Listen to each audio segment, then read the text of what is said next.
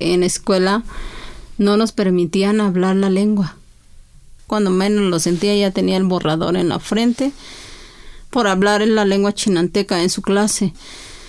Yo de hecho no quería ni pedir permiso para ir al baño porque yo no sabía cómo hacerlo, porque me daba pavor, tenía mucho miedo al profe porque traía ya una vara de este una ramita de, de, algún árbol, ¿no? Con eso nos pegaba en el pie o en donde sea, porque no entendíamos el español, porque nos cachaba hablando la lengua.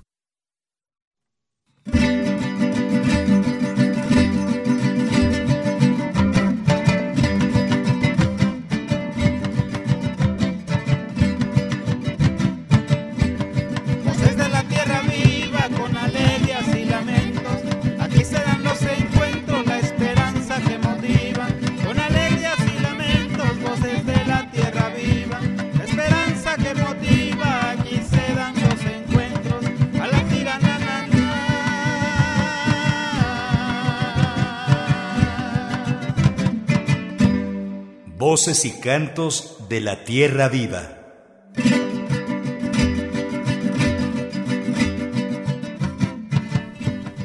Muy buenos días, amigas, amigos de Voces y Cantos de la Tierra Viva. Ya estamos listas para llevar a ustedes una emisión más de esta serie hoy viernes 9 de febrero de 2024.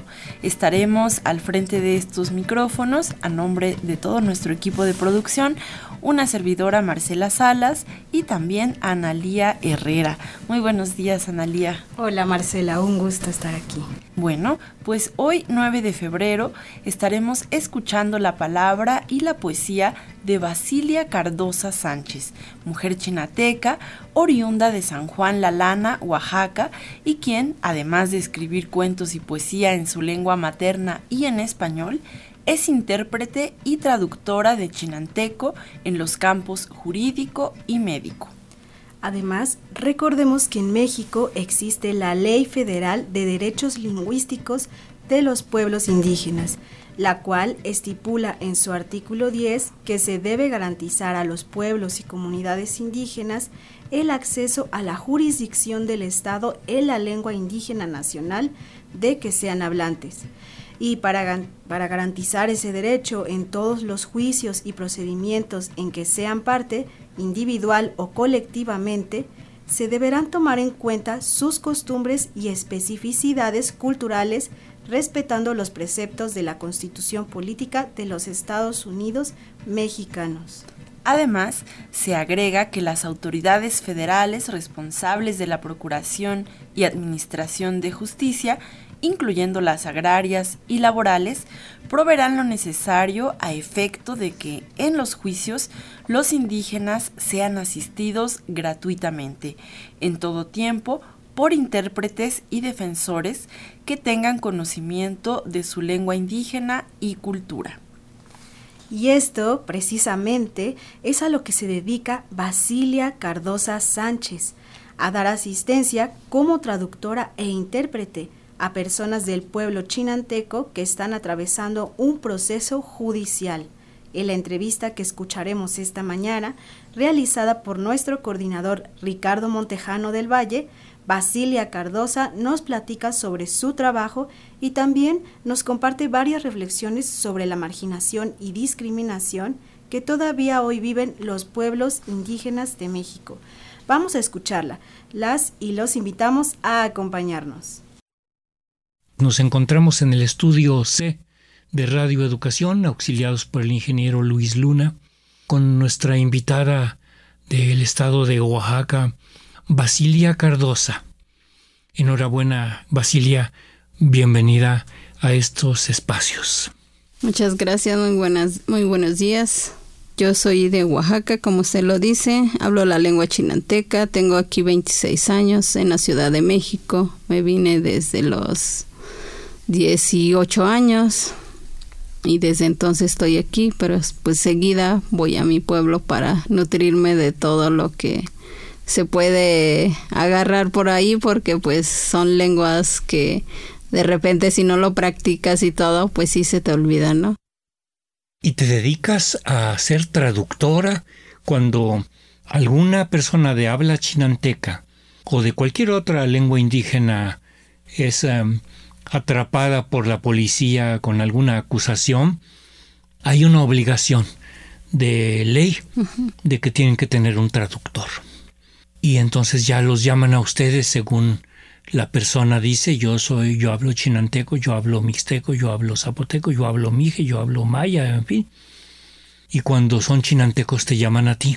Ajá, de hecho tiene que ser por variantes, porque luego también ese es lo complicado también de las lenguas, que no nada más es náhuatl y ya, o sea, cuántas variantes no tiene. Y eh, no sé, en otras lenguas no sé mucho, pero sí, por ejemplo, en mi lengua que es chinanteco, hay chinanteco que yo no le entiendo nadita, nadita. O sea, son variantes que yo no le entiendo. Por ejemplo, de San Luca Ojiclán yo no le entiendo mucho, pero si me dice algunas palabras así, palabras por palabra, sí logro entender, pero si así platican así como ahorita, no le voy a entender nada. Entonces hay varias variantes en las que yo no puedo, solo domino tres variantes de los 14 que hay. Ese es lo complicado que encontramos también en esas áreas. Porque hay este hay jueces pues que que sí quiere que sea la variante, jueces que sí este que hagas una traducción así instantáneo, pues. Entonces pues es algo complicado también en ese en ese aspecto. Que han de decir los jueces flojos, los ministerios públicos flojos que no quieren trabajar, ya le tradujeron y ya sigue el juicio, ¿no? Ajá, exacto, es también lo que hacen, pero pues nosotros estamos en capacitación constante, una o dos veces al año y también en área médica y ahí sí es un poco más complicado porque hay que saber este algunas este no sé anatomía o estudiar así como algo más pues que, que, lo que estudiamos en términos jurídicos, porque en, para cuestiones jurídicas pues sí estudiamos puros términos jurídicos. Entonces por este lado tenemos que estudiar pero términos médicos. Son cosas así, algo complicado, pero pues me gusta, me gusta mucho. A mí me, me encanta eso. ¿Cuáles son los uh, mayor parte de los uh, casos? ¿Son de robos, son de abusos sexuales o de qué tipo de, delitos son los que tú te toca traducir, te ha tocado traducir? Me ha tocado, este, sobre todo robos, son los que más, este, hay. Pero también luego las personas, también lo que me indigna mucho, hay personas de comunidad de LGBT que son vulnerables, entonces hay personas que lo aprovechan por ver a esa gente como que ¿cómo le diré? Porque una vez me tocó un caso donde una persona pues aprovecha de la situación, ¿no? De la vulnerabilidad de esa persona y entonces quiso este acusar de algo. Pero afortunadamente el policía esa vez actuó bien porque pidieron este cámaras y todo y afortunadamente había cámaras, porque eso sucedió en el CEU. Entonces este, había cámaras y pues lo obtuvieron antes de las 72 horas que termine su situación de ahí de la fiscalía la persona. Pero eh, lo estaban acusando de, de este retención forzada o algo así solo porque pues venía tomado la persona bueno el de LGBT venía tomado entonces este la otra persona pues aprovechó en eso y dijo que le que le había agarrado de la de la mano que lo metió al metro que hizo comprar boleto del metro y que lo estaba secuestrando y todo eso y pues eso lo estaban acusando. Entonces pues había cámara, había cámara afortunadamente donde sucedió todo eso y pues nada de lo que decían. Entonces pues ese esa persona pues sí salió salió libre.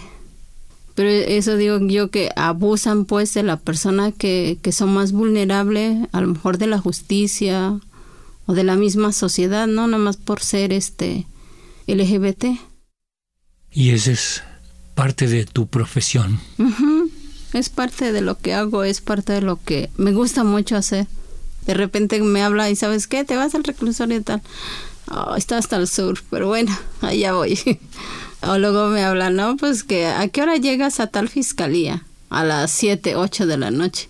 He salido a las 3, 4 de la mañana pero pues me gusta, o sea, en serio que sí, me gusta, me siento con vida al momento de ir, al momento de presentarme, al momento de decir, mira, yo soy intérprete, vengo a con fulano de tal, con la licenciada tal, y ya me dan el acceso. Afortunadamente no me han discriminado en ninguno de esos espacios, porque algunos compañeros sí dicen que sí le, sí le discriminan también, pero pues a mí no, afortunadamente.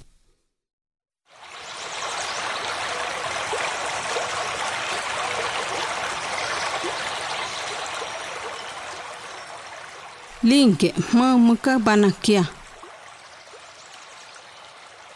Linke mamuka banakia. He wong la he ma. Hia he ma bi hunza i shen henu.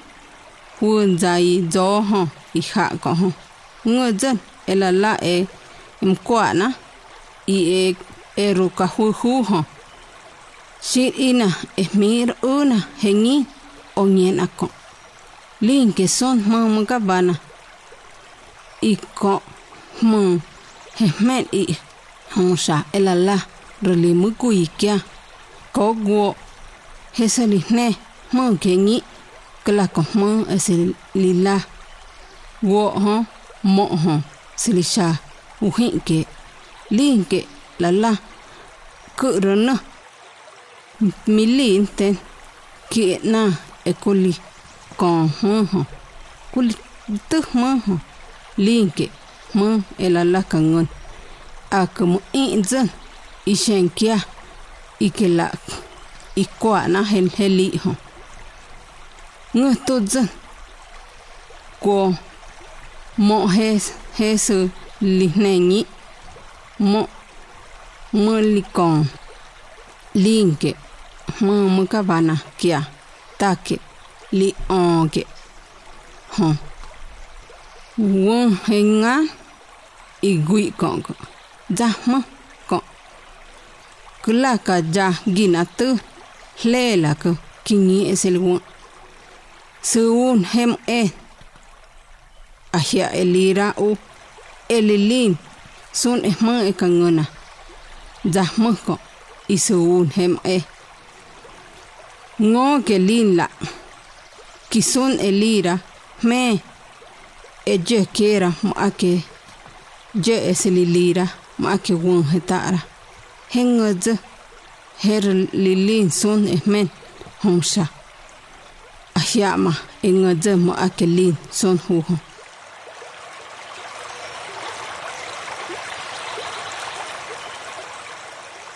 Recuerdo el día que marché. Recuerdo el día que marché, lejos de todo lo que conocía, a un lugar desconocido, ruidoso y con personas que iban y venían. Mi alma estaba ausente por todo lo que dejó atrás. No era para menos. Solo pensaba en lo que sería si me regreso o si continúo adelante. Recuerdo a diario el día que planeaba junto al río, a la sombra de un árbol, lo que pensaba sería mi futuro, en compañía de la Madre Tierra, donde pega el reflejo del sol anunciando un nuevo día y el viento meneaba los árboles. Recuerdo que hasta ahora lo sostengo, lo repaso con tanto anhelo de que un día cobre vida. Recuerdo el pasado sin olvidar de mis raíces que se quedaron en ese lugar maravilloso, en el seno de la madre naturaleza donde las piedras, cerros y arroyos tienen vida propia. Recuerdo el día que me marché. Todavía era mañana. Estaba oscura y fría. Y lluvioso. Los pies me temblaban a cada paso que me alejaba más y más, y mis huellas se borraban. Era difícil que los recuerdos me siguieran por la oscuridad, la lluvia y la falta de huellas. Me siguieron los recuerdos bonitos y ocuparon el vacío que dejó la ausencia de mi alma. En la tristeza del alma, el recuerdo vive, alimenta y renueva el corazón el cuerpo se marcha llevando un mundo de recuerdo sin ausentarse del alma.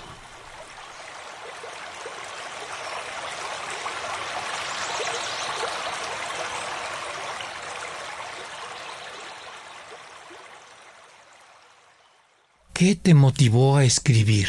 ¿Conociste a alguien que escribía? ¿Quién te animó a escribir?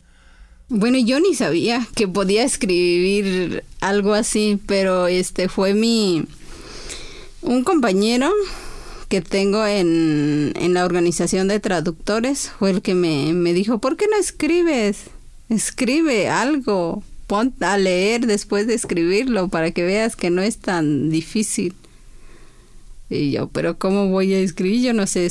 Y me dice, no, dice, todos sabemos expresar, nada más que no has encontrado el modo de hacerlo. Y ya me invitaron también a tomar curso literario, diplomador literario y todo eso. Y ya varios compañeros también ahí escriben y pues dijo, ¿y por qué yo no escribo entonces? Y ya empecé a leer así varios libros y todo eso y dije, no, pues sí, podría escribir algo. Y ya fue cuando empecé a escribir. Oye, ¿te contaba tu papacito si estaba prohibido hablar en la lengua, por lo menos en la escuela, estaba prohibido, que no querían que se hablara la lengua chinanteca? Yo de hecho lo viví, ajá, lo viví en la escuela, porque este, en la escuela no nos permitían hablar la lengua. El profe no, este, pues creo que se sentía raro porque no sabía también el qué decíamos nosotros, ¿no? y en, aunque estaba yo sentada con mi compañera o con mi compañero acá, no podía hablar mi lengua con ella. Yo me sentía bien raro porque ¿cómo voy a hablar el español si ni yo sé hablar español? ¿Cómo voy a pedir, oye, préstame tu goma, préstame un lápiz? Porque nosotros éramos ocho y pues no teníamos prácticamente nada, ¿no? Mi papá, bueno, mi papá o mi mamá, no recuerdo quién es de ellos dos, cortaba en tres pedazos un lápiz en tres pedazos, un pedazo para cada uno. Pero cuidadito lo pierdes porque te pegaban en casa. Y pues cuando yo no llevaba o cuando perdía mi lápiz le pedía prestado a mi compañera y cuando menos lo sentía ya tenía el borrador en la frente por hablar en la lengua chinanteca en su clase. Nos maltrataba mucho.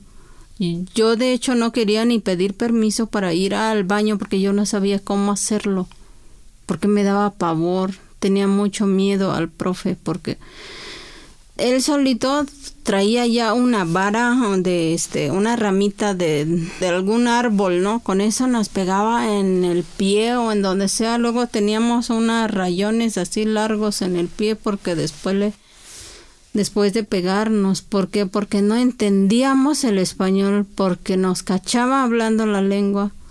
Y pues era muy difícil en la escuela porque no entendía el español y menos leer una oración porque mi lengua no está en oraciones.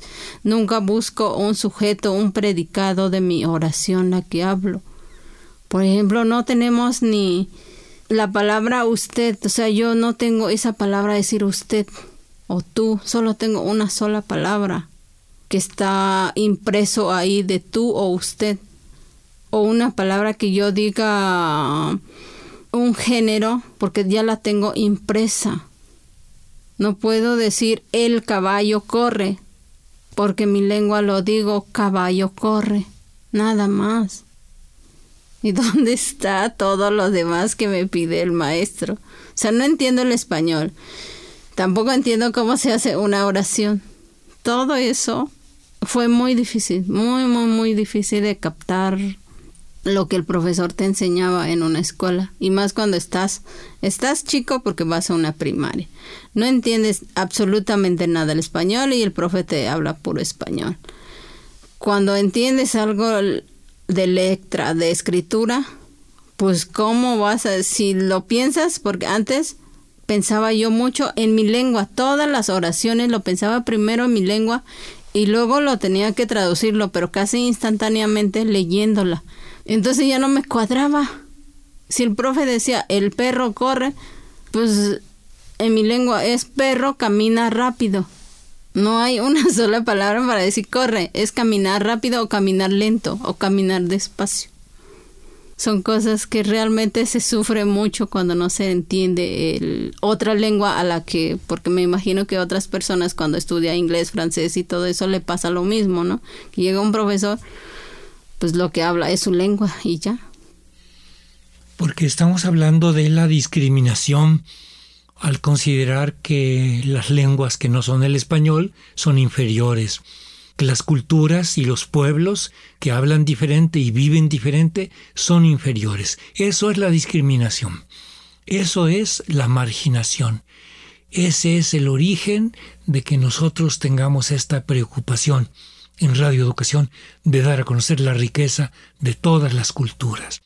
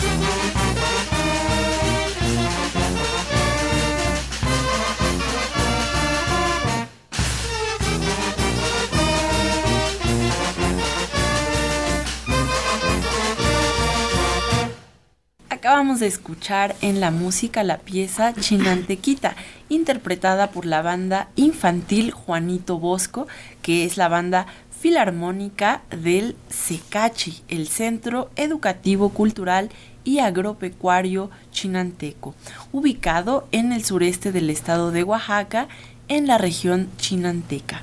Y queremos enviar un saludo muy especial a las radios comunitarias y por internet que retransmiten este programa en Puebla, en Morelos, en Guerrero, en Oaxaca, en Chiapas, en Veracruz y en Michoacán. Para ustedes tenemos un mensaje especial. Así es, queremos dar un especial saludo esta vez a nuestros amigos de Silin Cali Radio, quien en conmemoración del Día Mundial de la Radio, que será este martes 13 de febrero, están invitando a las radios comunitarias a una dinámica que estaremos publicando en nuestro Facebook de Voces y Cantos de la Tierra Viva. Esténse pendientes, hoy lo estaremos publicando. Bueno, y ya estamos recibiendo algunos mensajes que vamos a leer en un ratito más, pero eh, queremos invitarles a que esta mañana se comuniquen con nosotras. Eh, pueden hacerlo a través del Facebook, Voces y Cantos de la Tierra Viva, y también mediante el WhatsApp de Radio Educación.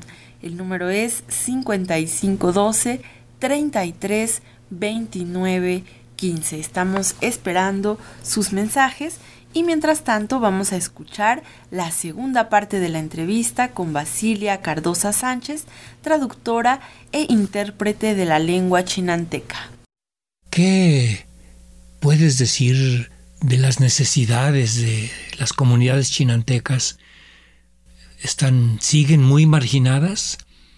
Yo conozco que antes allá por San Juan La Lana, allá por aquellas comunidades cerca de Veracruz, venían comisiones aquí a Radio Educación con situaciones muy feas de que los despojaban los ganaderos de, de las tierras, en fin, los ganaderos veracruzanos que se despojaban a los comuneros chinantecos oaxaqueños.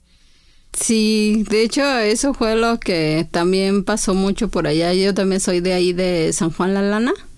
Y este, pues sí, o sea, sí, sucedía mucho de, esa situación porque este, pues no tenía, de hecho mi comunidad no tiene registro de sus tierras, no tiene ni siquiera comunal, no tiene nada, entonces ahorita también hay ese conflicto en mi pueblo con otros pueblos alrededor porque un pueblo dice todo este es mío, otro dice todo este es mío y otro dice igual y así. Son conflictos de años, décadas. Y entonces pues como pueden y todo, pues ahí siembra maíz, ahí este también tienen, hay algunos que sí tienen sus animales también y todo eso, pero pues no este no hay un terreno así que digamos, yo tengo la escritura de unas cinco hectáreas, cuatro hectáreas, no sé, o sea, ni siquiera donde viven tienen su escritura porque es tierra comunal, se supone, pero ni mi pueblo ni la agencia de mi pueblo tiene, tiene la escritura de, de su de parte de su parcela, pues de su pueblo, nada, nada de eso. Entonces, este, pues son personas que, que si quieren sembrar, pues a lo mejor pueden sembrar, pero no es su tierra, pues. Entonces, muchas personas, pues, ahorita se van mucho a, a los Estados Unidos y todo eso, pero se supone que van con la esperanza de volver también, así como cuando yo me vine para acá, pues como con ganas de volver, ¿no? Con la esperanza de volver otra vez a, a nuestra comunidad. Y así es como van ellos también para allá. Y entonces pues lo que mandan ellos son los que se ocupan en ese pueblo porque pues no hay una, no hay fuente de trabajo. Local no hay nada, nada, nada. Entonces pues tienen que salir para buscar otra cosa, hacer otra cosa, ya sea que se vengan para acá o se van a, a los Estados Unidos. Pero sí, ahí cerca de La Lana o en San Juan La Lana, ahí sí está todavía peor porque en los pueblos son puros cerros, o sea, viven en, en las faldas de los cerros, así en este así lugares no está plano donde donde viven. Entonces cuando llueve y todo eso pues se pone muy fea eh, se hace feo el lodo se puede resbalar o cosas así la gente entonces muchas casas pues todavía son casas de unos le llaman jonotes, son palitos que lo ocupan como paredes y, pues son el techo son de palma y este y el, el piso pues son de tierra todavía. Entonces pues sí sí son bastante este el nivel de pobreza pues que hay ahí.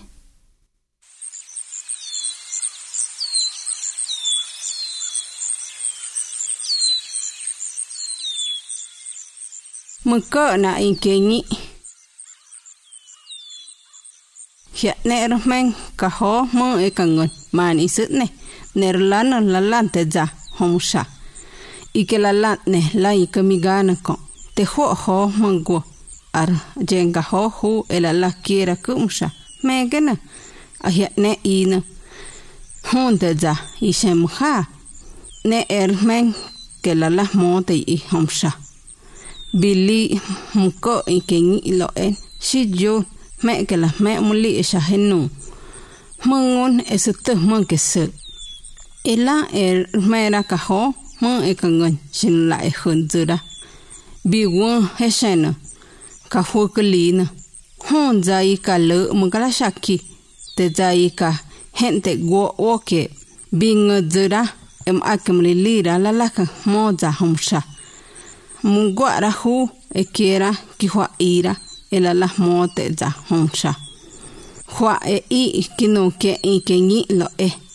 Ne te ermera bingzera mo e la la e kangon. La la e kangon za honsha mungwara hu ke te i kla kangon ela las mo te honsha hua e i te kinu ke i ni lo e te ne te ermera i e hekugo man e termera takiete huete minte kinunka tun mahomsha ngite ehnewa guara hela kum haka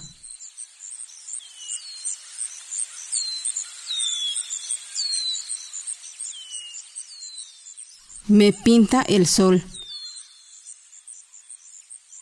Que el tiempo que pase no te separes. Eres quien eres Eres quienes ellos fueron, eres lo que crías. Curiosos ojos de los ríos y arroyos, no divorcies de tu pasado del futuro. No avergonzarse de los abuelos de tus abuelos, pensar en ellos sin olvidar de ti.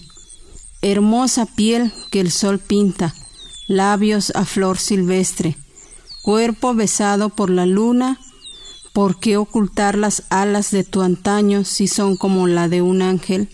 De mil leguas naciste y de poca te acuerdas, descendientes de héroes de guerra a quienes se le arrebataron sus tierras. Triste recuerdo el nuestro, que hemos fallado la batalla, que se nos dice avergonzarse por ser piel pintada por el sol, que nos obligan a pensar en silencio y trabajar para ellos que nos encuentran peligroso por el sádico pasado, que nos señalan por ser nativo.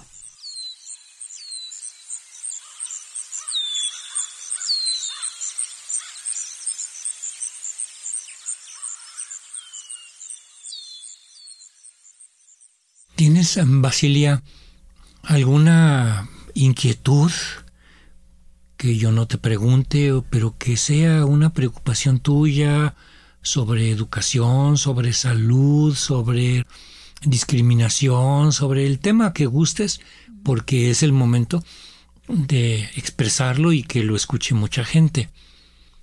Bueno, de la de la salud pues sí, porque muchos pueblos pues no hay clínica y hay si hay clínica solo hay un médico se ausenta el médico dos, tres días, se va al médico porque es festivo, se va al médico porque es Navidad, se va al médico porque es Año Nuevo, se va al médico porque no sé por qué.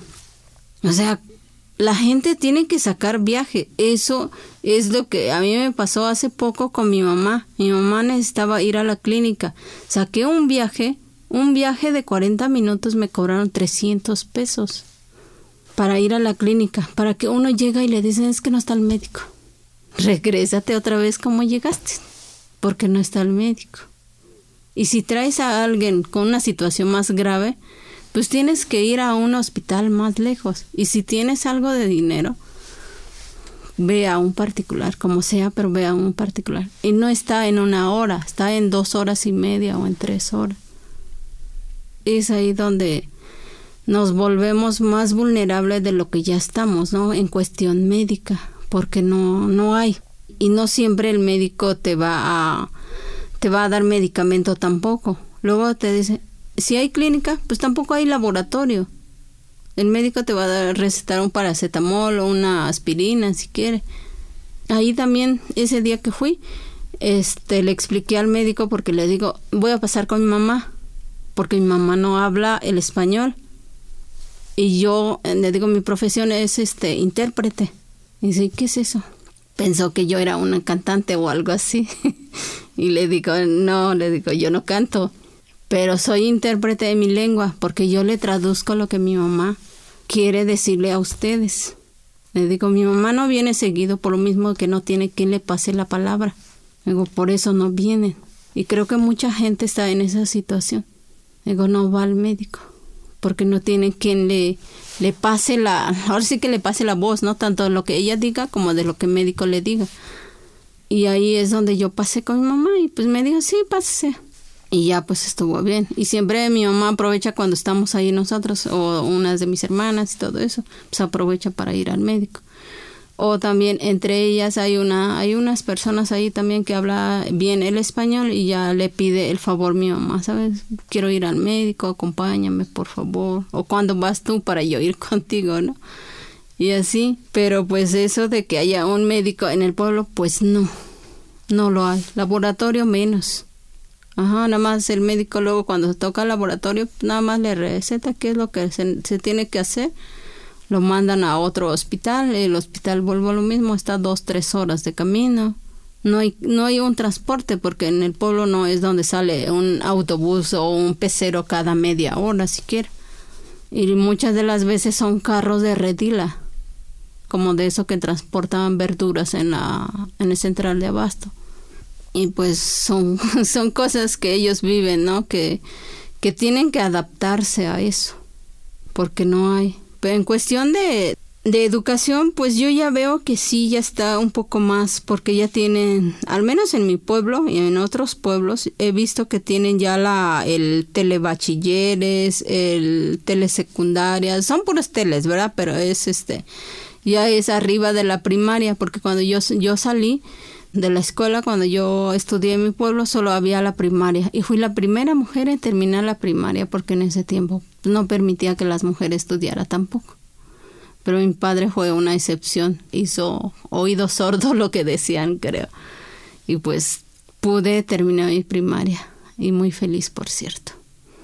Pero ahorita sí ya hay telesecundaria, porque los chamacos también tenían que ir a vivir con quién sabe quién en otro pueblo mientras estudiaban la primaria y a los fines de semana ya se regresaba uno o dos días a su casa y así o en vacaciones en su casa, ¿no? Así iban. Hay un este, ahí no, no tan lejos, como dos horas creo de mi pueblo, hay un este, una secundaria que se llama Secachi, pero es de la, de los religiosos, es internados, también van muchos chicos ahí no están divorciada la educación con la religión ahí, porque son conventos, pues. Pero pues sí, sale, sale bien. Mientras alguien quiere estudiar, pues también lo que pueden agarrar lo agarran, ¿no? Pero pues sí, es, es complicado aún, porque cuando terminan la, la secundaria, pues ya tienen que buscar dónde está la, la prepa. Muchos se vienen para la ciudad y para la universidad pues ni se diga, porque no hay. Ni siquiera en Tustepec creo hay universidad. Luego hay particulares. Pero particulares siempre le dice, es que está el registro, está en, en trámite. En dos años, tres años. Terminas y todavía sigue en trámite. Y no está este incorporado a la SEP. Cuando terminas ya te dan tu título, pero sin incorporación a la SEP. Es como si no hiciste nada. Pues muchísimas gracias por la confianza depositada en aquí en estos espacios. Vamos a tratar de dar a conocer lo que escribes y también unas partes de la plática muy interesante y muy importante de que conozcamos las diferentes culturas aquí. Claro que sí, muchísimas gracias y gracias por la, la invitación, pues yo este, encantada también de estar aquí. Nunca había estado aquí, pero ahora sí ya me toca.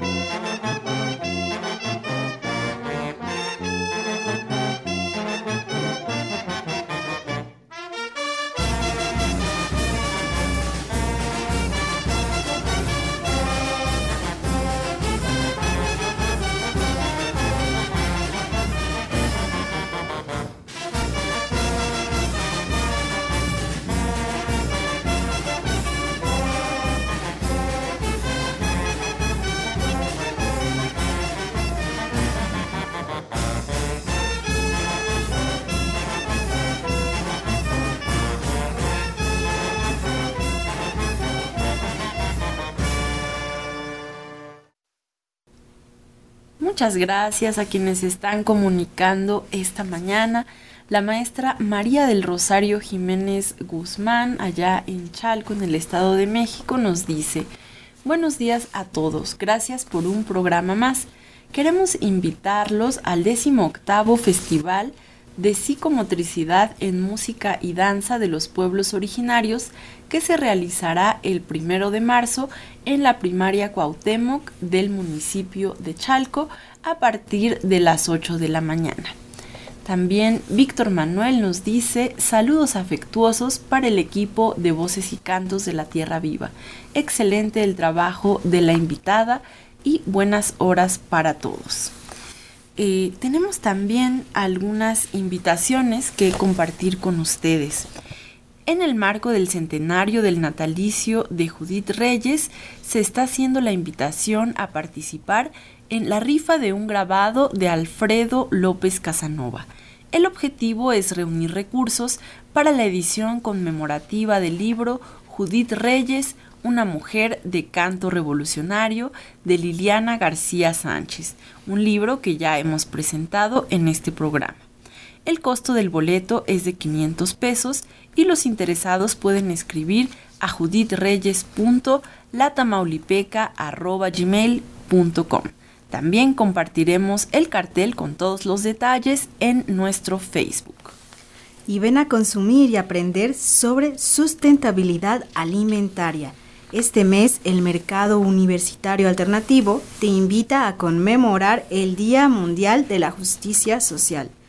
Reflexionaremos en torno a este concepto, a su relación con producción de alimentos y a cómo el ejercicio del consumo como un acto político puede contribuir a construir sistemas alimentarios más justos y sustentables. Iniciamos hoy, 9 de febrero, de 11 a 4 y media en tu tienda UNAM. Y también desde el pasado 3 de febrero y hasta el domingo 18 se está llevando a cabo la Feria de la Alegría y el Olivo en Santiago Tulyehualco, Xochimilco. La sede está en Josefa Ortiz de Domínguez, esquina con Belisario Domínguez, a un costado del mercado de Tulyehualco. Podrán encontrar barras de amaranto, obleas, panqués, atole, tamales y muchas otras preparaciones. La Asociación Mexicana de Estudios Rurales invita al seminario de actualización Las transformaciones en las sociedades rurales ante la crisis del capitalismo global, el cual se llevará a cabo del 26 de enero al 22 de marzo de 2024. Para más información, ingresar a la página amerac.org estaremos subiendo esta información en nuestro Facebook y nuestro querido amigo Pedro Uc estará participando hoy en este seminario. Y compartimos un último mensaje. Omar Martínez nos dice buenos días, excelente trabajo y hay que mencionar a Amparo Ochoa en su día de partida. Con esto nos vamos. Muchas gracias por habernos acompañado esta mañana.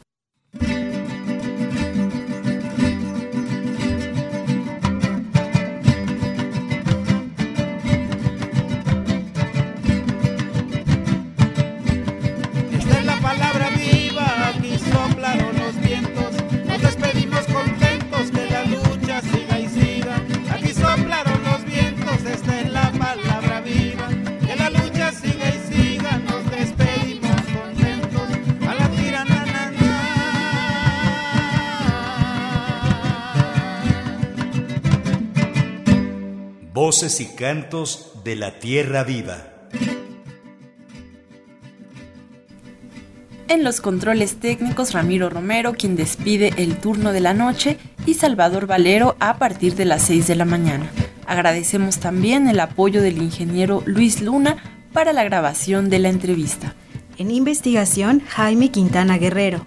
En la coordinación de la serie y en la entrevista, Ricardo Montejano. En la producción y en el guion, Guadalupe Pastrana. Y en la conducción, una servidora, Marcela Salas Casani, y Analía Herrera Gobea, también a cargo de la asistencia de producción y las redes sociales. Muy buenos días.